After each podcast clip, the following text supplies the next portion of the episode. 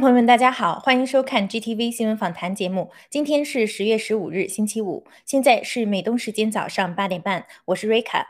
首先，我们来看看中共国的相关新闻。台防长称，若遭中共侵略，国军将应战。台湾防长邱正邱国正十四日表示，面对中共不断升级的武力挑衅，国军谨守不发动第一击的原则，不给中共出兵借口。但国军会对中共更多的兵力集结等后续的动动作进行及时掌握研判。一旦共军有实际犯台战争行为，国军将会奋起应战。去年八月，台湾前总统马英九称，如果大陆攻台，其战略将是首战集中战。这一言论引发岛内巨大争议。民调显示，大多数台湾人反对马英九的这种说法。蔡英文政府发言人第一时间驳斥了马英九的言论，称马英九不应与北京一起威胁打压台湾。郭文贵先生爆料，目前中共已经跟美国完成勾兑。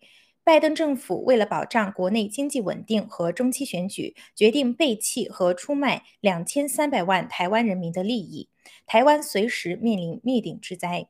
台湾防长的声明代表了大多数台湾人的心声：自救者天救。当面对中共的武力侵犯时，台湾只有奋起反击，才有可能换来一线。中共欲给十七岁以下女孩接种宫颈癌疫苗。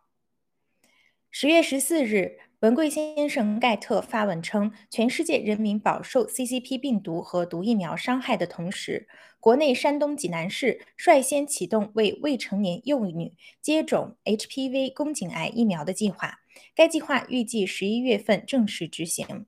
HPV 疫苗用于预防病毒感染引起的宫颈癌，于二零一四年在美国获批上市。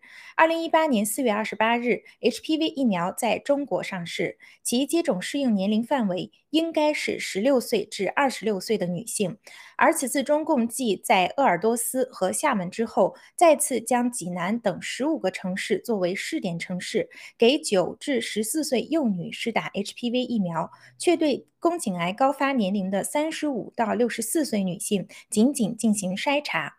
这一反常的举措，在人民福利为零的中共国，在全世界疫苗战争的关键时间点，都说明其中蕴含着阴谋。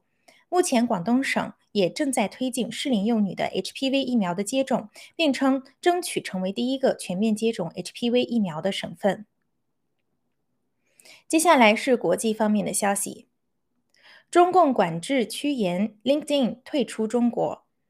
知名职场社交平台领英在十四日宣布，由于中共的监管要求越来越严格，该公司将关闭在中共国的服务网站。领英发表声明时，仅含蓄表示，该决定是由于大陆营运环境已更具挑战性，而中方当局要求遵守的规定也更多。据熟悉内情的人士透露。中共的网络监管机构曾告诉领英的负责人，必须加强规范网页的内容，并限令三十天做到。近日，有许多积极关注中国人权情势的活跃人士、学者和记者，他们在领英平台上的个人档案已遭中共封锁。在领英宣布退出中国后，最后一个可能在大中国大陆公开连线的美国社群网站也将走入历史。卢比奥等参议员呼吁，从华为剥离的荣耀必须列入黑名单。本周四，三名共和党参议员卢比奥、斯科特、科宁发信给美国商务部长雷蒙多，呼吁拜登政府把从中共电信巨头华为剥离出去的手机生产商荣耀加入到商务部黑名单。称这家中国公国有公司躲避了美国的出口管制，从而对美国国家安全构成威胁。这几位参议员表示，华为为了避免美国对它实施的出口控制，把荣耀卖给由深圳政府控制的深圳智信新信息技术有限公司，从而通过荣耀不受限制地获得华为目前无法得到的宝贵美国技术。华为的一些高管、工程师以及其他雇员也都转到了荣耀。二零一九年，川普政府以危害国家安全为由，把华为列入商务部的实体名单，导致华为无法获得关键的美国软件和硬件，包括半导体。荣耀是华为在2011年9月推出的一个子品牌，2013年12月开始独立运作，2020年11月17日，荣耀被华为剥离。今年八月，众议员外交委员会的十四名共和党众议员也曾呼吁商业部把荣耀列入黑名单。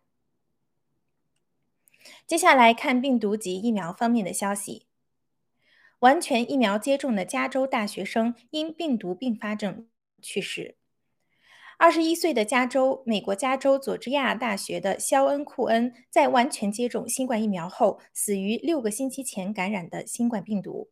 库恩是运动和体育专业的大四学生，身体健康，在竞项目中获奖，在校园兼职私人教练。尽管新冠病毒对三十岁以下人群危险性极低，但在学校和工作场所的胁迫下，年轻人正在大规模的接种。库恩和许多比他年轻的人在这种环境下被迫接种了含胚胎细胞的毒针。前辉瑞公司的员工凯伦·金斯顿此前揭露，较未接种时，人体感染病毒的几率增加了三倍。而当接种第二剂后，随着时间的推移，人体免疫力逐渐减弱。感染率将持续升高。今年六月，加州十五岁少年接种辉瑞疫苗第二针两天后，死于应激性心肌炎，并伴有冠状动脉炎症。此前，美国 CDC 也承认，接种 mRNA 疫苗的年轻男性有患心肌炎和心包炎的风险。如果美国政府仍强制推行疫苗接种令，随着在校学生大面积接种疫苗，越来越多的年轻人将因此受到伤害，甚至死亡。台湾接种疫苗死亡人数超过病毒。新冠肺炎爆发初期，台湾因其有效管理和对世界个人防护用品的支援，受到广泛赞誉。尽管成功控制了疫情，但台湾政府对政治疫苗来者不拒，一方面上演与中共上海复星医药的采购大戏，另一方面向国民推打资产高端疫苗，同时欣然接受来自日本。斯洛伐克、波兰和捷克赠送的新冠疫苗，获赠品牌包括牛津、阿利斯、阿斯利康、莫德纳和辉瑞毒针疫苗。这些针剂多为捐赠国过剩的库呃库存。自二零二一年三月二十二日开始，台湾执行第一波疫苗接种，截至十月十一日，也超过百分之六十的人，也就是一千三百七十万人，至少接种了一剂，其中四百四十八万人已完全接种疫苗。疫苗接种计划实施之前，全国死于新冠病毒的人数不足十二人。而自疫苗接种计划开始以来，据官方数据，新冠病毒死亡人数猛增，已达到八百四十六人。在疫苗的安全有效性的相关报告中，国家中央疫情指挥中心表示，有八百五十例死亡报告属于接种疫苗后的不良事件导致，这一总数超过了病毒本身造成的死亡人数。接种疫苗后感染和死亡人数大幅上升，证明了疫苗无效。接种不良反应致死人数多于病毒死亡人数，更进一步揭示了疫苗有毒。拉脱维亚总统完整接种疫苗仍感染中共病毒。拉脱维亚总统的幕僚长十月十四日表示，总统李维兹完整接种新冠疫苗后仍然染疫。李维兹结束丹麦与瑞典访问行程返国后，接受 PCR 筛检，结果呈阳性。芬兰总统尼尼斯托前一天曾与李维兹共进午餐，这项消息迫使尼尼斯托也得隔离。人口一百九十万的拉脱维亚当天通报两千四百零八起新冠病例，创下单日新高纪录。病例激增，拉国十一日已宣布为期三个月的紧急状态。病例增加趋势同前几个月的疫苗接种曲线存在相关性。推行毒针计划的疾病中心 CDC 对拉脱维亚停滞不前接种率十分不满。政府随即于八月份开始在各行各业推行强制接种令，遭到了人们的强烈反抗，导致疫苗库存继续堆积。最后，让我们来看看爆料革命的新闻。文贵先生分析中共试图武统台湾的内因和外因。以下是战友的总结：十月十三号，文贵先生在直播中分析了中共习近平决议要武统攻打台湾的动机，其中内因来自习近平一直以来的皇帝梦，他想做当代秦始皇，一统天下，拿回台湾，留名史册。同时也是因为中共国内目前愈演愈烈的房地产崩盘压力和激烈的党内政治斗争所致。习近平想用一场局部战争来缓解所有这些无法避免的内部矛盾。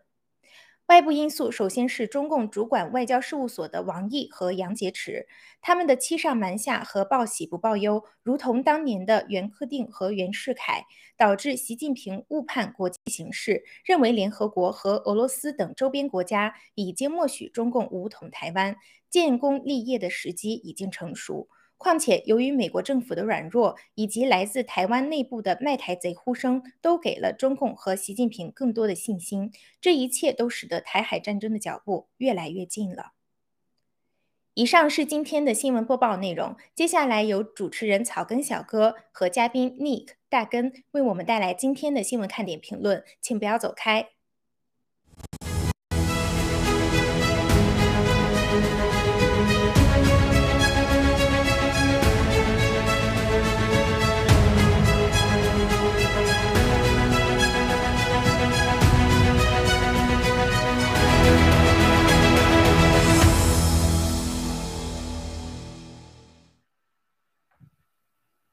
好，亲爱的全宇宙的观众朋友们，大家早上好，中午好，晚上好啊！谢谢咱们二位嘉宾啊，这个尼克和大根先生依然是我们啊，谢谢这个今天呃瑞卡的这个回归啊，这个大家都非常想念哈。OK，那个咱们那个尼克跟大家打个招呼好吗？好的，大家好。没声音。很高兴跟大家又见面了。非常好，非常好，声音。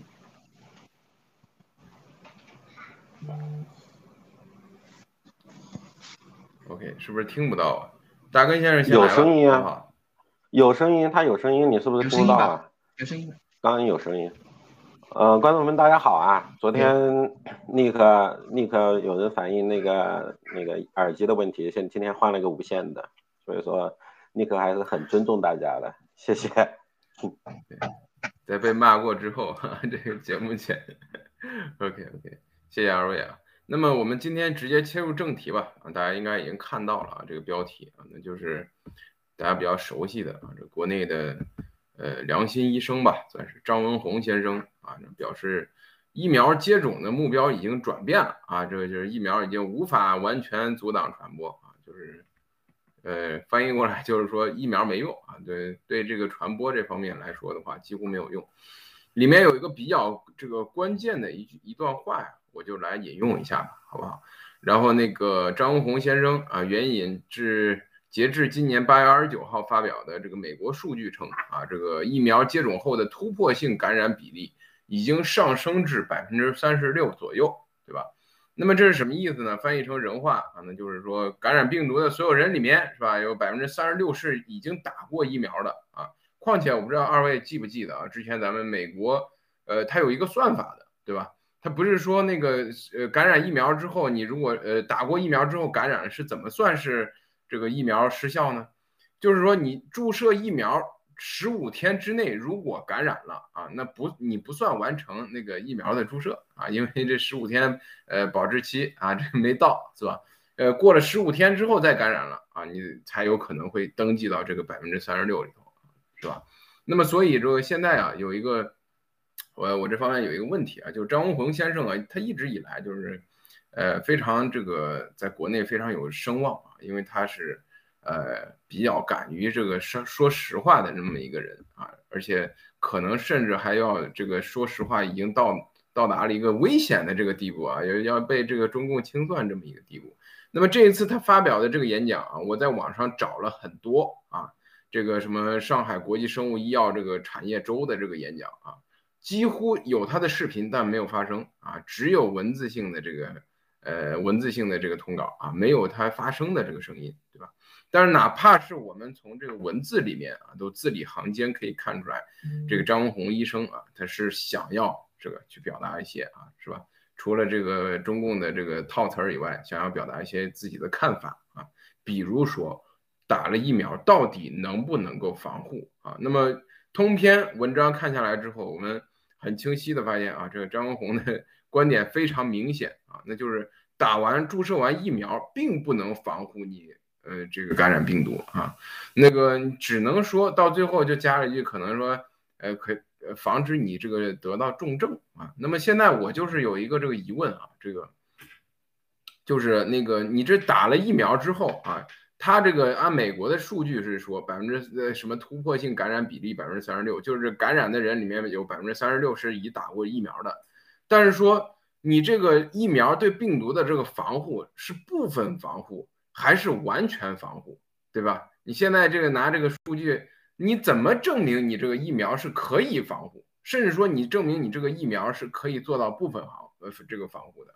啊，现在没有任何证据可以证明你这个疫苗哪怕有百分之零点零一的这个防护，对不对？你没办法来去证明这个，你只能现在我们通过这现有的这个一切，你只能看到这个疫苗根本就没有办法防护病毒啊。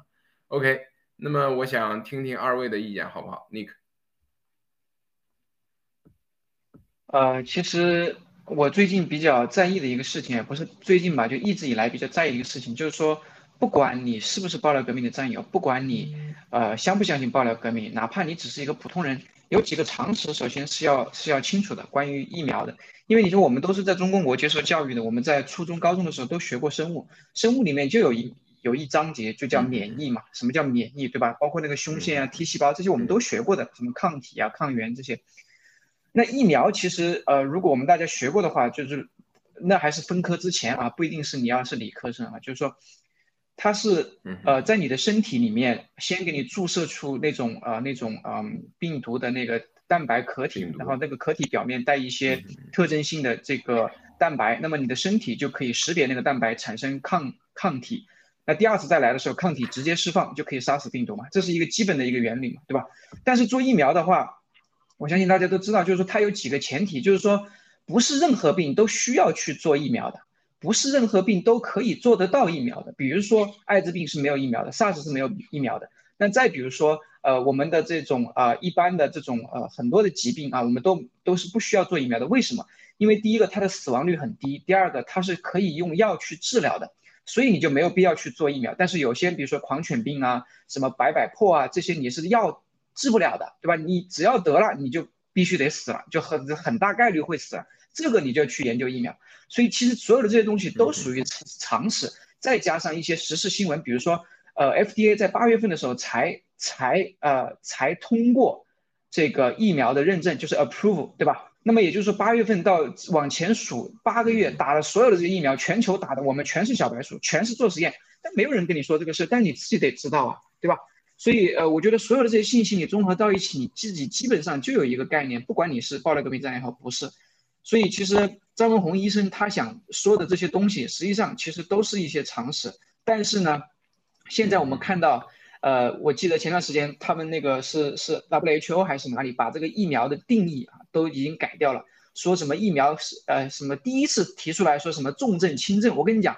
以前的疫苗从来没有人说过什么重症，哎，你狂犬病是重症轻症，有人说过吗？没有吧？你白百破重症轻症，有人说过吗？从来没有，是吧？那都是扯淡的事儿，我跟你讲。所以老老百姓被这么一忽悠，包括我，我就最近关于新冠疫苗，我跟所有的这些朋友们、同事们去聊这个疫苗的，他们都觉得，哎，打完之后你就变成轻症了，打完之后你就变成感冒症状了，那不是扯淡吗？对吧？你做个眼睛这个近视手术。你都要跟踪个十呃五年十年才会看到说你到五年十年后你可能眼角膜直接脱落，你完全看不清楚了，有一个长期的这样的一个跟踪过程。你打个疫苗，你一两个月你就下结论了，还是一个实验性疫苗吗？那不是扯淡的事吗？对吧？那再说到这个张文宏医生，其实他从最开始的时候，他就是非常敢说话的。我记得那个时候他说。这个不是都说这个共产党员要要带头要先进嘛，对吧？那这个时候就是该共产党员上的时候了，那就就上，没什么好说的，对吧？其他的这些不是共产党员都回家休息，要抗议的共产党必须在跑在第一线。我记得我最印象最深刻，那个时候他就一战成名嘛，就这一句话是吧？所以我我我从那时候开始，我就我就觉得这个张文宏医生说话还还挺靠谱的，包括。呃，看过他的一些采访啊，就是现场观众问他这个我们，你这个疫苗啊，你觉得就是那个时候还不是新冠疫苗，好像说你这个疫苗，你觉得是国产疫苗好还是进口疫苗好？他说，那你很简单的道理嘛，有些话我不能说的太明白。那你说是国产车好还是进口车好？就一句话，很简单，对吧？就就把这个事情给大家讲清楚了。呃，中间可能有一些时候大家就是你会看到有一些对他的一些攻击，但是后来文贵先生站出来说那话的时候，大家就应该很明白了，对吧？他他就是想传递一些真相，并且得到了一些呃威胁啊，是人生的威胁，所以呃对，所以他讲的这些东西，我觉得还是相对来讲还是比较靠谱的。嗯，好的，谢谢。对，这是可以说是第一次听到，就是专业人士人员啊，医疗从业的这个专家级别的这个人员说疫苗根本没有防护作用。是张文宏医生，非常非常伟大。OK，呃，那么大根先生，你针对就是这个事情啊，有什么你的看法？哦，我首先我补充一点啊，就是说他说那个美国的那个嗯诊诊断这一块，不仅是你刚刚说的十五天问题，还有量的问题。他那个打了疫苗，比方说你病毒含量的浓度超过没打疫苗的一倍以上，然后才算是阳性。他都是说在在这个数据层面上导致你。就是没打疫苗的容易变成阳性，打了疫苗的不容易变成阳性，这太牛了。那另一方面，我就特别同意尼克刚刚说的，现在就是说，你没发现吗？最近一年这个病毒发生后发，就是发明了很多很多词汇，什么突破性感染，我你啥时候听说过的？什么突破？就是疫苗一针两针负增长。对对对对对对，什么的疫苗一针两针三针的，你咋时听过这样打疫苗的？我天，两个月打一次的，所以说我我就就是内容方面，立刻刚刚说的就已经非常好了，我就只给大家介绍一点，就是说，嗯，大家要一定要记着，在国内，就是共产党特别擅长创造这种恐惧的那种气氛，本来在人肉身在国内，本来都大家也都很恐惧。就能说出来这个话已经很牛很牛很牛很牛了，大家一定要意识到这个。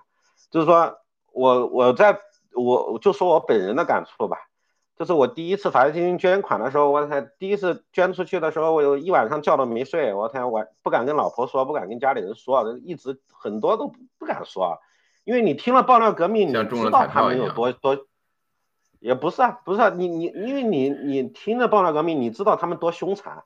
二个，你知道他们实力多大，都是拿到你的信息太容易了嘛？就是说，你你只要相信爆料革命，你这点常识你有了，然后你这个行为，你知道你是拿全家的安全来做的这个事儿嘛？你你这种恐惧感，你你包括你坐在墙内啊，你开着开着声音，你看听爆料革命，你都你心里面难免带有那种担心，旁边有没有人呐，怎么样的？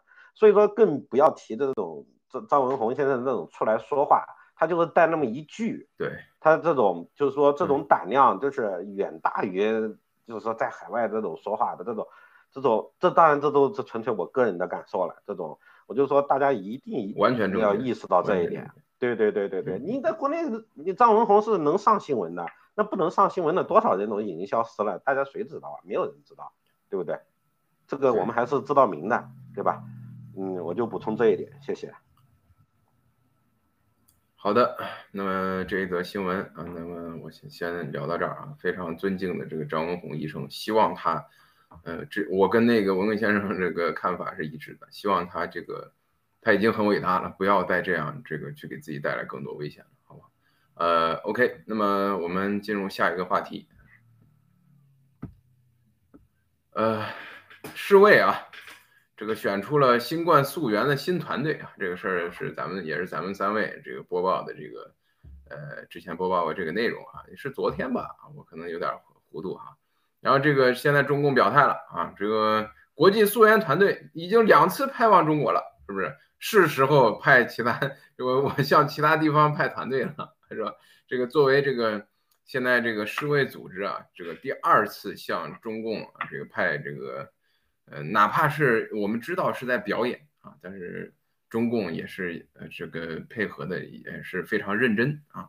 那么就是呃针对中共提这句话吧，二位啊，是时候向其他地方派团队了啊。那么我们知道中共是把这个病毒啊，这个过去这几个月时间，呃，包括影响整个欧洲的媒体啊，包括这个整个国内的这个媒体、国际媒体引向了一个地方，那就是美国的德特里里克堡啊。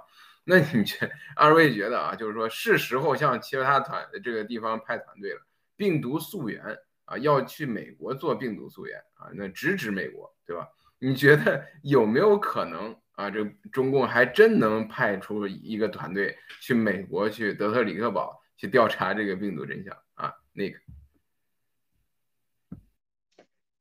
我觉得可能性不大，我觉得可能性不大。但是但是从这篇呃新闻来看的话，他是应该是已经要出招了嘛？出招的意思就是说，呃，就像我们之前昨天讲的时候，还还说他后面会会会会要出干嘛，对吧？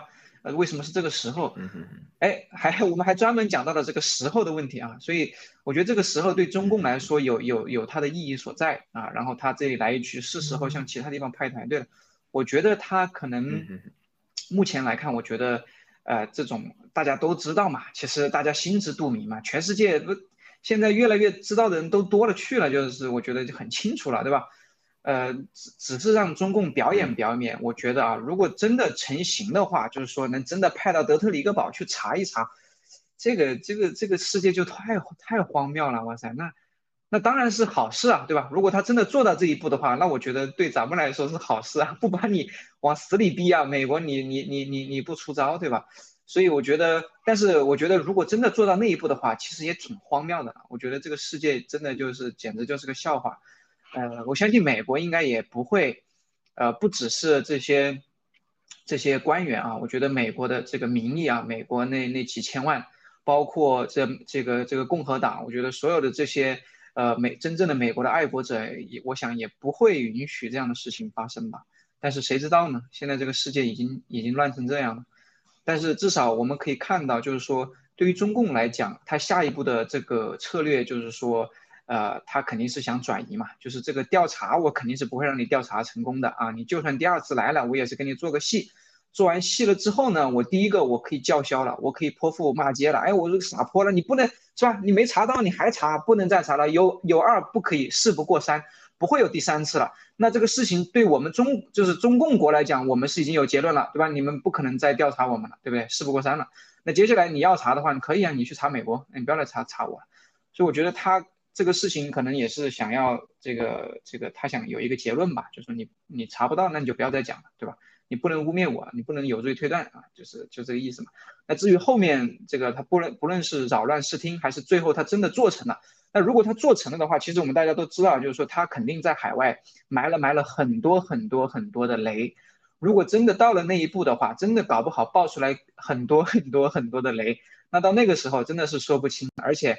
中共加上他的宣传，加上他对海外媒体的控制，来一波这种呃这种信息战，对吧？来一波这种呃不意外继承事实或者说是污蔑啊，这对那真的是不意外了。那我觉得啊，真的不意外。好，OK，谢谢 Nick。就是我觉得吧，从那个杨洁篪是吧，跟王毅就是几个月前指着那个美国外交大使的鼻子骂一头汗啊，是骂一头汗。哎，就是王毅，要不你来会儿，要不让我擦擦汗，我喝口茶，是吧？从那个时候开始啊，我觉得未来发生什么样可笑滑稽的事儿，我都不惊讶啊。美国 也什么事儿都能做得出来啊。OK，呃，那大根先生，你觉得有没有可能吧？呃，刚好这个新美国，嗯，啊，我刚好这个新闻就按照昨天我说的方法来看嘛。首先，这是一个中文新闻，对吧？嗯，它肯定不是。就是大家都说几个群体嘛，那肯定不是给我们看的，那就是给墙内人看的。然后其次看他发布的人，哎，《环球时报》，那那就是说他的主要观众就是国内的呃中中国人嘛，国内的同胞。然后还有一部分可能在海外的所谓的这这个中立人群，啥都不知道发生了，都看啥都不知道是什么的，然后看。然后说那国内的人呢，都发这篇文章，首先都是洗脑嘛，就是说这个病毒。呃，不是不是我们这儿的，是是国外弄的，这个很多人相信的，我相信你们 家国内家人有人相信的，这是一。二，事实上来讲，太多。你说，对啊，另一方面来讲，在欧洲、美国，说真的，事实上是不是有一些研发在欧洲、美国的实验室呢？我相信还说不定真有可能。这个因为还真有硬件的原因，对呀，还真有，对对对不对？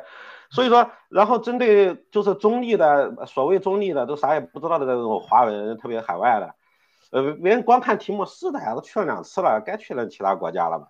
他还要问一下哪个国家呢？对不对？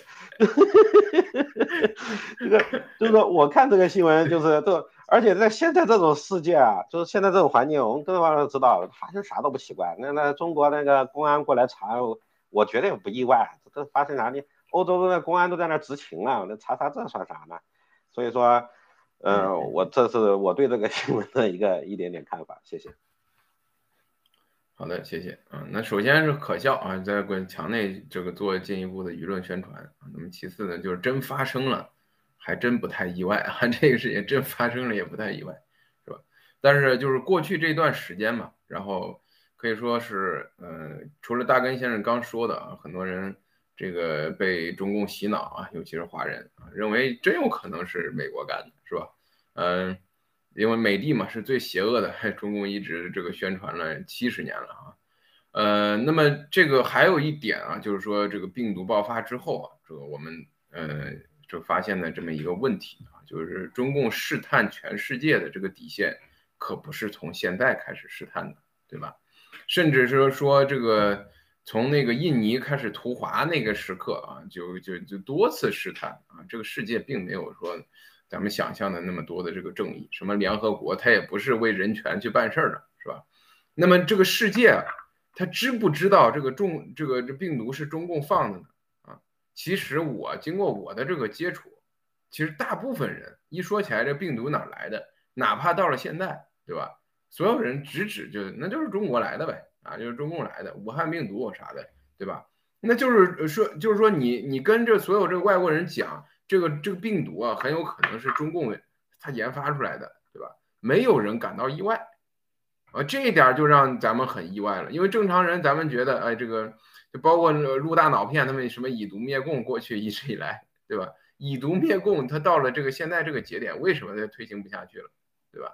那因为有，首先是这个节点已经过了，其次呢，就是说世界它不是不知道中共研发的病毒啊。很多人是知道的啊，最关键的原因是什么？而是这些人明明知道，但是根本不在意啊，对吧？你研发研发嘛，对吧？你研发，反正这病毒也没毒死我家人，我管那么多干嘛？对吧？哎，而且这病毒，中国那弄这病毒来了之后，哎，我这尤其美国的是吧，还拿到这个津贴，这不挺好的嘛？对吧？几乎很少有人就是。不是像我们想象那种啊，一听中共放的病毒，马上站出来奋起反击啊，要求这个制裁的，不是这样的。这个不代表这个他们现在没有动作，不代表他们不知道病毒是来源于哪里啊，对吧？所以说这个世界它是真的是病了啊，这世界人类可以说真的是病，可不简简单单是真相没有得到传播的这个原因啊。OK，呃，那么这是我的一点看法吧。OK，咱们那个进入下一个话题啊，麻烦导播进入下一个话题。OK，这一个话题吧，我就是这个是一个什么呢？是呃，央行紧急发布了啊，这个什么所谓的征信业务管理办法啊，这尤其是涉及到个人交易啊、啊社交啊、社交媒体啊、上网的痕迹啊等等，就都纳入这个监察啊，里面非常非常的。这个明显的涉及到一些就是关于数这个虚拟货币、数字货币的事情啊，说白了就是完全一个为了防洗币，在中共国这个大这个这个整个流通起来啊，整个这个在中共国成为最炙手可热的一个投资项目啊，为了防止这个，来了一个所谓的征征信业务管理办法，就是继续加大对民众的这个控制啊，然后尤其是那个对个人隐私的一个一个剥夺吧啊，那么最近呢？因为过去啊，我我我我先分享点这个额外的，一会儿得大根先生给大家解解读一下啊。就是最近啊，这个咱们除了这个国内的银行，咱就不谈了啊。有几个呃，有两个大家战友们用的最多的这个银行啊，这外资银行是吧？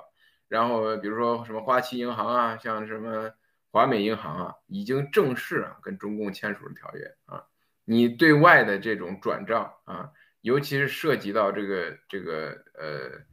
呃，对外外汇的这个转账是马上要跟这个中共的这个公安部要通报啊，这个马上要跟中共公安部要通报啊，已经到了这个程度了。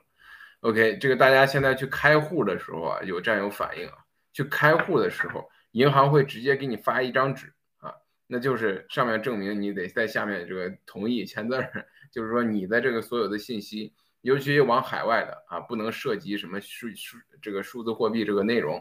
如果涉及了将怎么办啊？这个移交中共的这个公安部信息共享啊等等啊，要签署这样的一个协议啊。呃，OK，呃，那大根先生，你来跟大家分享一下这个具体的内容好不好？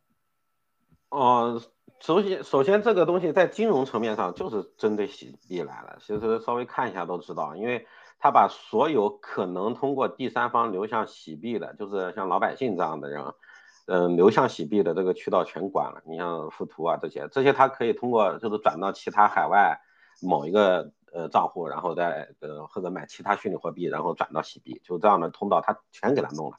嗯，根据这个新闻，我不就是我想引申到就是可能影响到每一个人的啊，这是我就是这前这几天我跟国内银行的一个人交流，呃，没有很多人没有感觉，现在国内银行是大面积的在就是所谓的反诈骗法，就是反诈骗有一个断卡行动，这个已经持续很久了，但是现在非常夸张。对，断卡行动，就是你你你，比方说你国内就是在墙内的人啊，就是说一觉睡起来，你银行什么微信转不出去钱了，银行也转不了账了，什么都用不了了，然后你都直接废了。这个这，然后我听了这个是之前我觉得也是离自己挺远的，然后这次我了解到是很多老百姓你账户上几万的、十来万的都直接给你卡停了，我天，很吓人的，我天，而且是大面积的。然后他原话说的是啊，呃，是大概率解不了。然后，然后我问他为什么会发生这样的，然后他说是，我跟你说完了，你绝对背后冒汗啊。这个断卡都是大家听到了，千万如果发生在你身上，不要去，就是说跟银行去吵架呀啥的，一定要就是很好的跟他说话。就银行现在它背后的就是那相当于信息通道是直接接到公安局的，就是说你的卡被断了，银行都不知道。对，银行都不知道，你只有客户跑到银行，然后说我的卡怎么转不出来了，然后银行银行再一查，哦，某某公安局就是给你查了，银行是不知道，他不是通过我发了一个公安局发发了一个文发到某某银行，然后给你查封的，是你说多恐怖啊？你全国有多少个公安局啊？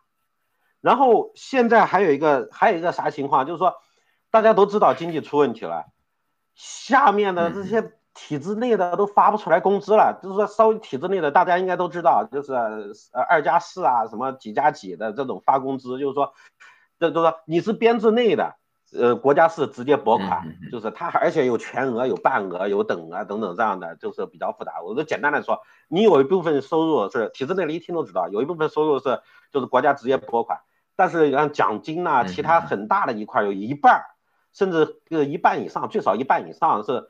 是通过那个地方财政的，通过奖金啊，其他的这些是发不出来钱了，所以说他是通过各种方式，税务，包括这种公安局这种，他来收刮钱，然后包括税务，我也我也了解了，很疯狂的直接定，然后给你查一四年、一五年的账，现在都他妈快十年了，他给你弄出来，来你来解释一下你这个转款是不是没欠税啊啥的，要不都给你罚款，现在就是这种情况，会影就是可能会影响任何一个人。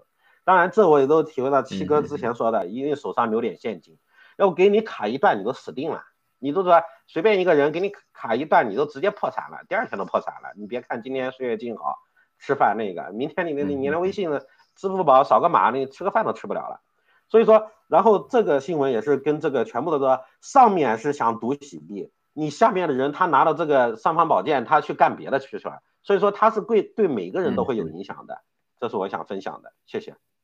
这个问题大了，这个金融彻底交的这我刚才所说的那个华美银行，还有说所谓这个花旗啊，还有汇丰银行啊，看来这个这不是个案，就是说你这外资银行也好啊，这个国资银行也好啊，这个地方银行也好，全签署这个协议了，全部由这个公安局啊，然后这个公安部统一这个来管理啊，这个太可怕了，太可怕了。金融一旦交到刽子手手里，将会发生什么？OK，Nick，针对这个消息，你有什么想法？呃，我觉得这个只是开始啊，而且这个事情演变下去是不可控的。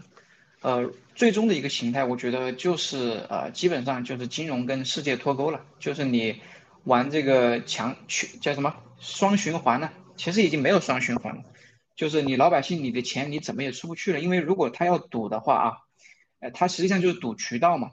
赌渠道的话，所有可以把钱转出去的，只要能把钱移到海外的，你只要移出去了，你就堵不住了。你现在是把那些几个大的那个输这个输入输出的管子口给它堵住，对吧？比如说什么华美，比如说这些很方便的这些直接向外转权的这些老虎证券啊，包括那些火币啊这些，那再到后面你还能堵啥呢？如果你控你发现这些管道都给你堵上之后，钱还能往外流，那你堵啥？堵银行，是吧？堵汇款。那到最后，你这事情就已经失控了，你就完全全部给你，你只有全部堵上，因为只一但凡只要有钱出来，你别忘了，我们洗币，我们洗币一直在这儿交易呢，而且每每年我们都要发行洗币，一百年呢，对吧？它源源不断的都会，你只要有口子，它就不不断的往外流嘛，对吧？而且它这个这个这个未来是吧？我们待会要讲到的是吧？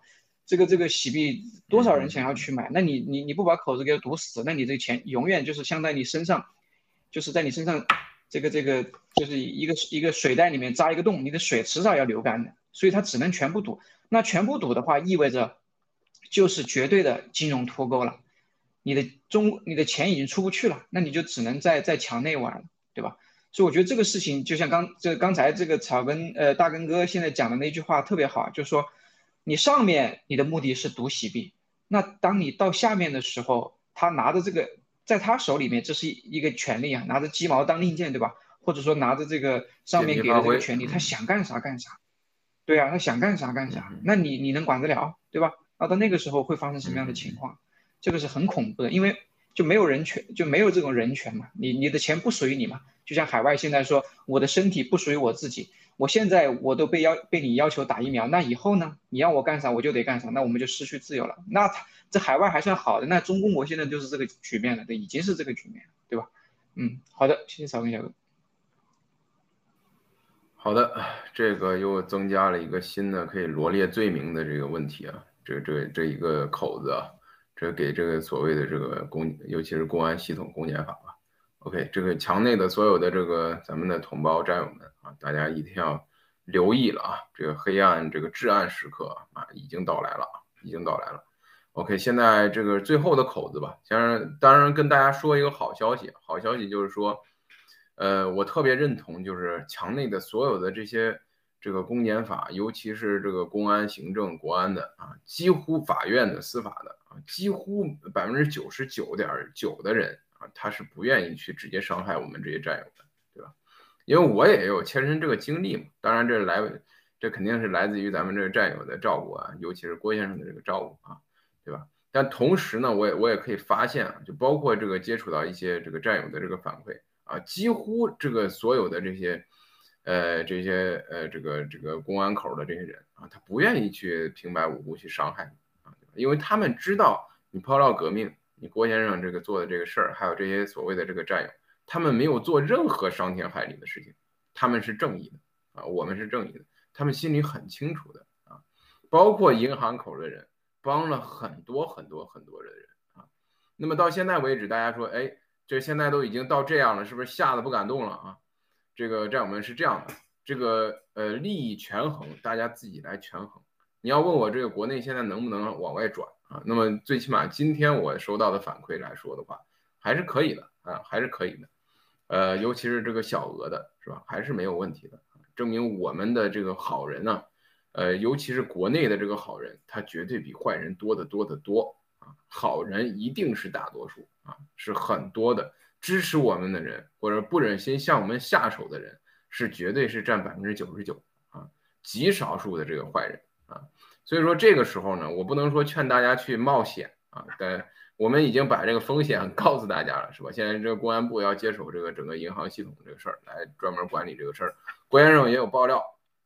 现在整个是吧？这个呃，那些党党政机关啊，那高层都在开会啊，调查有没有买洗币，你到底买洗币了没有，对吧？去调查这个事情。呃，看来这个是一个全全方位的一个专项行动啊。然后是这一次是很认真的啊。但是同时，现在有没有这个呃机会还往外这个呃再去，比如说洗美元啊，再去运作一下、操作一下往外转是有机会的啊，但是也是有风险的。所以说，大家评估一下这个风险还有得失，做出正确的这个选择行动，好不好？OK，呃，那么我们进入今天的这个正题啊，这个最主要、最核心、大家最关心的事情，麻烦导播，咱们先把郭先生那一段视频先播放一下，好不好？Abortion and, you know, releasing sex tapes and things like this. You accuse the government of doing the same thing to you. Do you regret any of those tactics that in any of the, the way that you fought this, this campaign? right? I You know what I'm love you saying? now. I love you now. Come on, it's a, it's a fair Last question. night, my wife asked the same question. She did? She asked the same question? Yeah. Did she, did she say, St- ah, you got to stop doing it this way? Yeah, You gotta- yeah, you're, yeah. You're, you're being too hard. Yeah, You're yeah. being too tough. Yeah, you regret. You think we have another solution maybe better. This is a very emotional question. Eh, Because 呃昨天呢，我太太啊问了我这个问题，呃，我太太很少问我问题，她是一直支持我， 啊，我很难过，因为这个问题很严肃。哎呀，对，对不起，因为这个事情呢，关系到我的家人安全。我首先我认为过去的九个月我做的事情一点儿都不后悔。我我拥有了全世界所有人想象的物质生活。我在香港有最大的房子啊，几千平方米；伦敦有最高级的 apartment；我在北京有最大的四合院；我在盘古有十几个四合院；我有两架私人飞机；我有最高级的游艇；我有几百台跑车；我在纽约有这样的房子。我没有任何物质上需要了。可是我一直在想，我一直这样过生活下去，我会开心吗？我会一直高兴吗？答案是一定不是。我真想改变中国，我要去做这个事情。今天能和所有的战友们一起，一起见证我们新中国联邦的开国大典。我们要结束共产党的流氓统治，建立新中国联邦的宣言。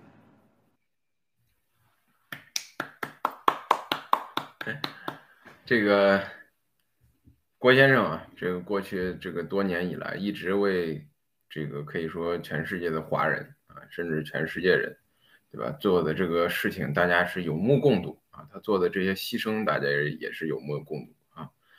呃，大家也是感同身受吧，尤其是咱们这个战友们啊，绝对是感同身受。为什么咱们一说话，呃，兄弟姐妹们，对吧？那是是个完全能感受到这个七哥的这种牺牲，是吧？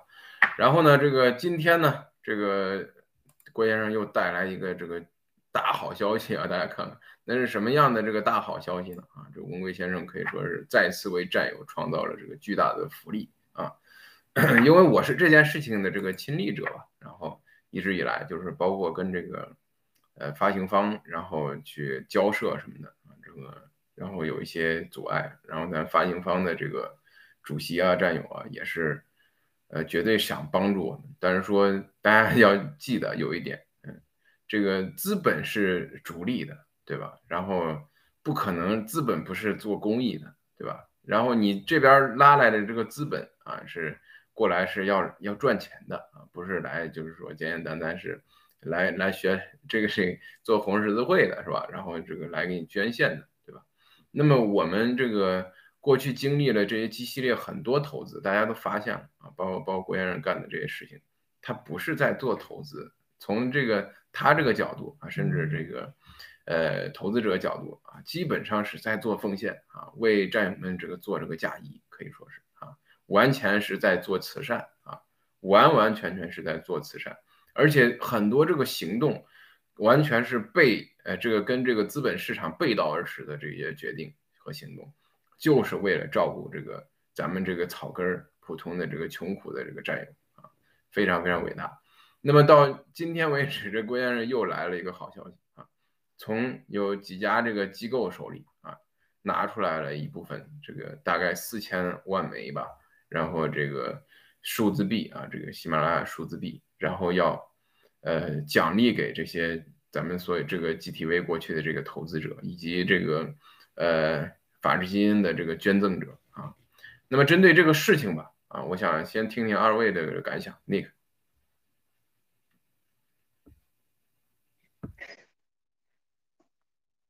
呃，我还记得去年年底的时候啊，去年年底的时候，那个 G Club 的这个我们的年年夜会吧，好像是是我们的聚会对吧？在波多黎各现场直播对吧？对，呃，我还记得印象特别深刻，威廉王啊、唐萍姐他们在主持，然后威廉王呢，就这个透露了一段这个他亲眼所见的七哥在面对 G Club 的这些投资人啊和那些投资机构的呃一幕，就是说七哥怎么样给我们呃呃这些啊 G Club 的会员，我们这些战友争取利益啊，这个就是他们亲眼所见的。他如果不说的话，也就不说了，说出来了大家才知道。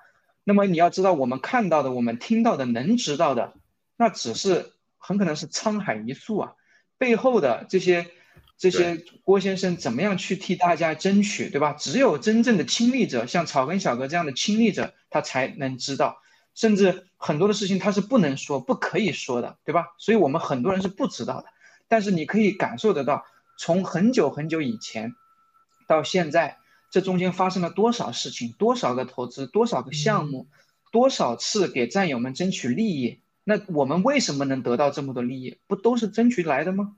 七哥他不是这个股东，对不对？我刚刚突然想到，我们大家回过头来啊，回过头去看，如果现在时间倒流到二零二零年的五月份之前，嗯哼，好，那个时候七哥如果说我我们现在啊啊邀请了一些投资机构，我们打造了这样的一个 G TV 平台，过一段时间我们又打造了 G 盖特平台、G News 平台，所有的这些平台都属于我们新中国联盟，属于我们爆料革命的，你们都可以来用，不绝口不提投资的事情。我想问问战友们，你会不会用？你会不会冲到 GTV 去，让你就是你你去发声，你去注册盖特，你去自由的发声，你一定会。我告诉你，你一定会。对，即使你没有股票，你不是投资人，他就给你打造这样的一个诺亚方舟，让你的声音被世界听到，让你的这个事情分享给大家，对吧？让你遭的遭遇，让大家来替你一起来这个出谋划策，或者一起分担、分享快乐、分担痛苦等等。你一定会用，为什么？因为我们过去这几年都这样跟来了，而且郭先生是真的要去啊领导大家去灭共，他做出来的事情大家是有目共睹的。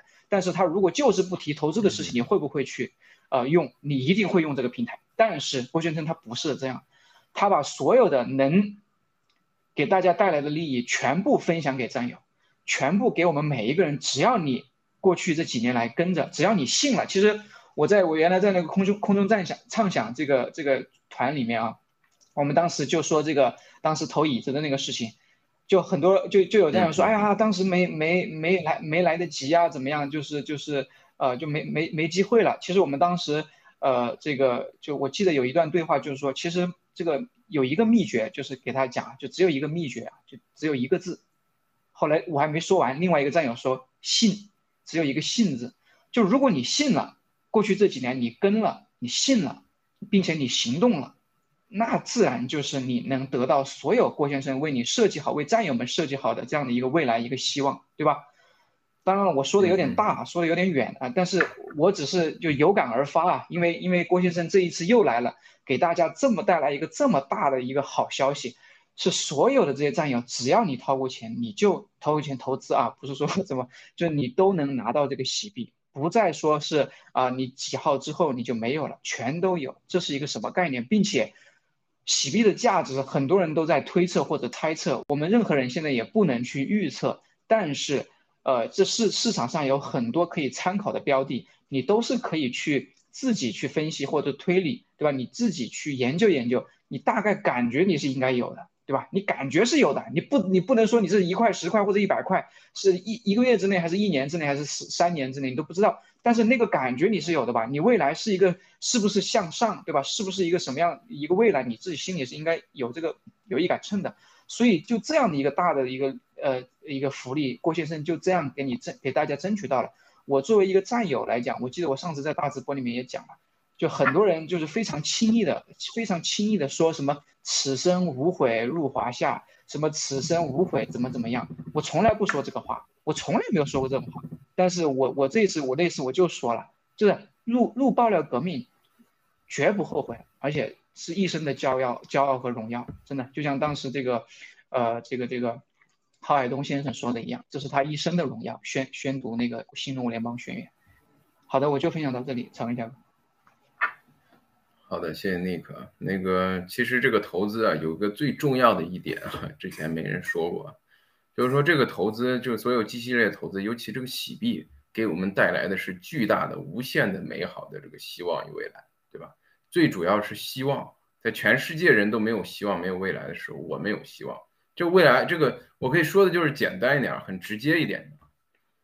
你只要现在拿到洗币的这个所有的这个战友啊，这个朋友，每天都拥有希望。你每天都盯着那个数字，哎，今天又涨了一分钱，哎，明天又涨了这几毛，哎，这个又涨了。所有的人，大家基本上，我不能说不切实际吧，啊，但是我认为啊，是我们是有可能的，我们的价值是有可能超过这个这个比特币的，对吧？啊，我这我是这么认为，每个人都怀揣着这样的希望，就跟现在的比特币的这个所有的投资者，每个人也都拥有希望，对吧？都希望都看着，天天就盼着，哎，这今年涨到十万应该没问题吧？啊，我觉得没有问题啊，行行行行行，每天哎刷，哎又涨了点，又涨了点，哎，你看你看又又多几块啊，这个希望是所有全世界任何人任何事儿都无法带给你的，对吧？第二呢，更重要的那就是对这个胜利坚定的这个信心，由这个希望传递给我们。好的，OK，让大根先生来分享一下吧。嗯，谢谢。其实不知道你们有没有，我有时候都想过，有时候，嗯，反正很少啊，诚实的说很少，但是想过，有时候想那个灭共速度慢一点呐，然后不要太快啊，就是，就就是因为我自己知道，就是未来的话。百分之一万会非常怀念，就是我们现在每天正在发生的这个这样的日子，每天等着七个直播呀，呃，弄这弄那投资啊啥的，嗯，我们也不要那么感性啊，就是不要搞那么沉重啊，这么开心的事儿。然后我来聊聊伟类啊，我看伟类这两天在说，就是七哥在看房灭供，什么就是挖了很多七哥什么一天看房啊啥的，然后我看到都笑出来了，知道吧？我笑到啥？我都想了，就是好比啥，就是草根儿。哎，跑了苹果店，看了问问店员，苹草根想要这个新出的蓝色，然后说，哎，这这有没有蓝色呀？那个销售人员没有，那么草根就走了。哎，伟烈都在旁边说，你看草根买想要想要苹果手机买不起吧？对不对？你看是不是的？就是就凭我的，就是就是就是，我都讲到这样的都笑笑出来了。所以说，我就说，就是说站在这个层面上说，就是七哥如就是就是说他如果骗的话，这骗子。水平太低了。如果我是骗子啊，这洗币怎么可能一分钱呢？我这肯定一块、十块、一百块了，对吧？你投了 GTV，你你你怎么可能送你盖特股份？你做梦呢！来来来来，盖特盖特来一一百块一股，大家过来买，对不对？哎，G Club，然后再卖一遍，这是最基本的。这这这这这，我我要是骗子，我百分之百会这样做的。就是就是说，就是我看伟力这样都很很搞笑，而且没几天了，大家都看得到，因为。呃，事实永远是打脸的利器，就跟那病毒一样，跟那疫苗一样，有种你去打嘛，对不对？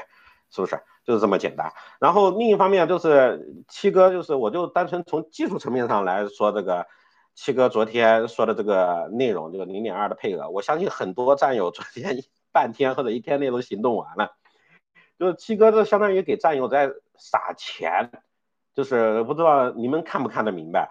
而且你可以。深刻的感受感受到七哥真的是时时刻刻真心的为那种穷穷战友在着想，分享一下，时时刻刻为在，分享一下，就是说他时时刻刻在为穷战友着想，就说这一点的话，大家大家有没有就是意识到，喜币这个月就要上市了，喜币上市意味着什么？你可以随时取现。你就把喜币当成你现在不管是在中共国还是在海外你的一个储蓄账户，你可以随时取出来钱的，它是现金，它流动性它是现金，这一点是最重要的，而且这是半个月的时间，知不知道？然后七哥给你这个东西，相当于内部认购，而且是只针对穷战友，不是对我们那个的很好的大娘啊，要不然大娘一个人都不够买的，就是就只针对穷战友的，就是说你去。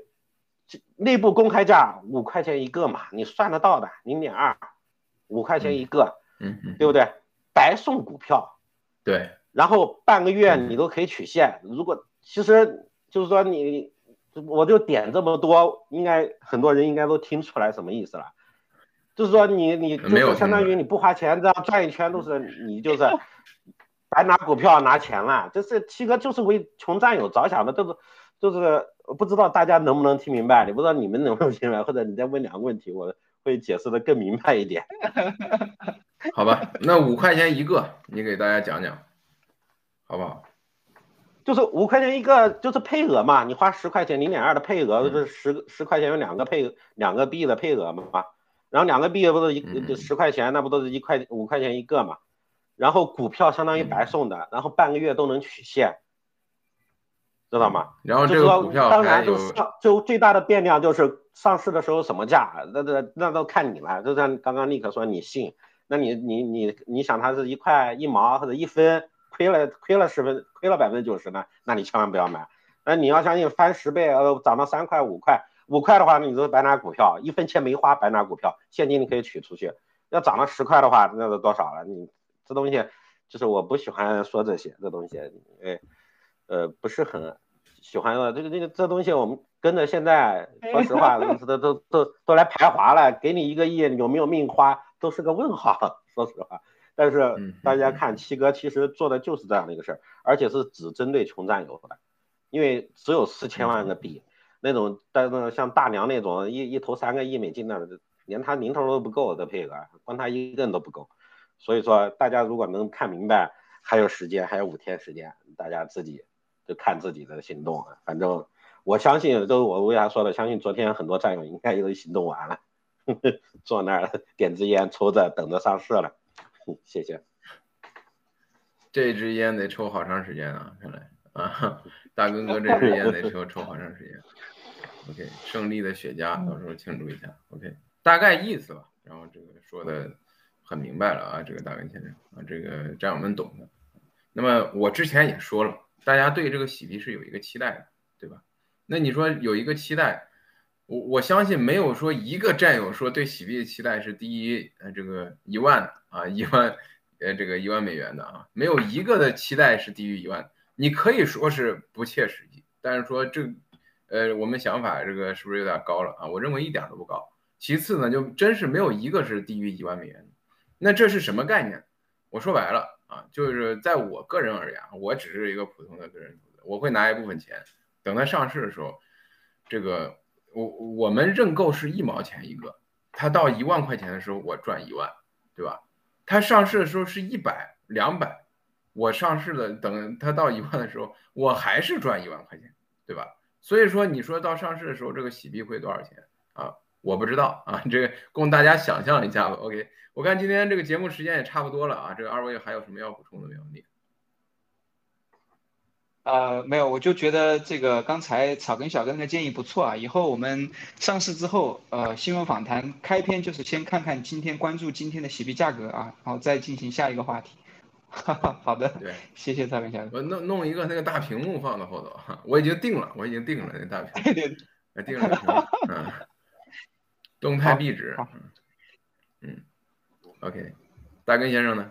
还有什么补充的？嗯，没啥，我就想到你厨房那个灯了，也不再给我们看看。所以说，我这马上都点蜡烛了，咱也就别看那个了，好吧？OK，行，我刚刚说的就是大家就是根据自己实际情况，千万不要当做你的投资的建议啥的。但是这只是我个人分享我对这个的一个理解，就是说，就相当于一个储蓄账户了。但是。这这这东西都是全部自己做决定，不要千万千万不要当做什么投资建议啊啥的。我说的什么，我也担不起那个责任。嗯，对我谢谢。对，好的，好，谢谢咱们所有的这个观众朋友们，还有导播，还有二位嘉宾啊。那么今天咱们的访谈节目就到此为止了，我们下次再见，拜拜，拜拜。